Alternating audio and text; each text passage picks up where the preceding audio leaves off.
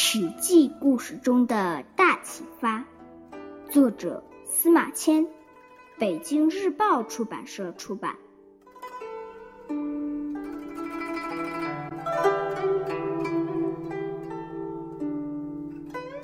齐桓公称霸。管仲曰：“夫劫许之而背信杀之，欲一小块耳。”而弃信于诸侯，失天下之源，不可。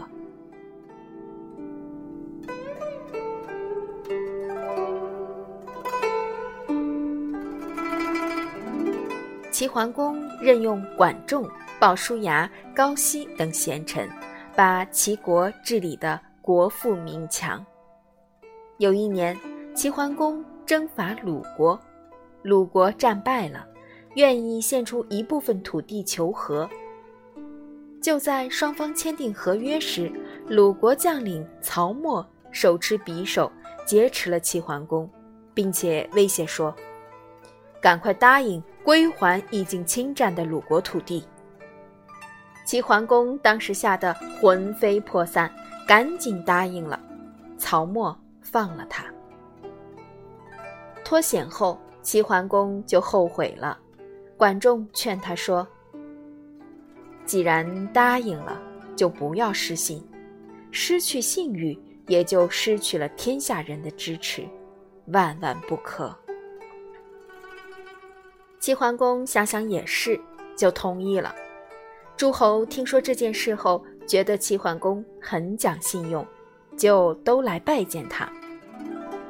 后来，齐桓公还帮助燕国。打败了山戎的进攻，燕国国君非常感激齐桓公，一直送齐桓公到了齐国境内。齐桓公就把燕国国君所到的地方全部送给了燕国，以表示尊重。于是诸侯们更加钦佩齐桓公了。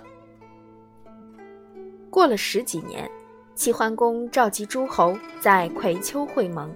周天子也派代表前来参加，各诸侯国一致尊齐桓公为霸主。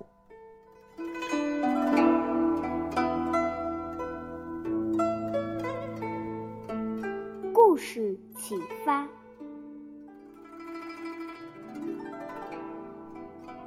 诚信是一种非常可贵的品质，要信守承诺，说到做到。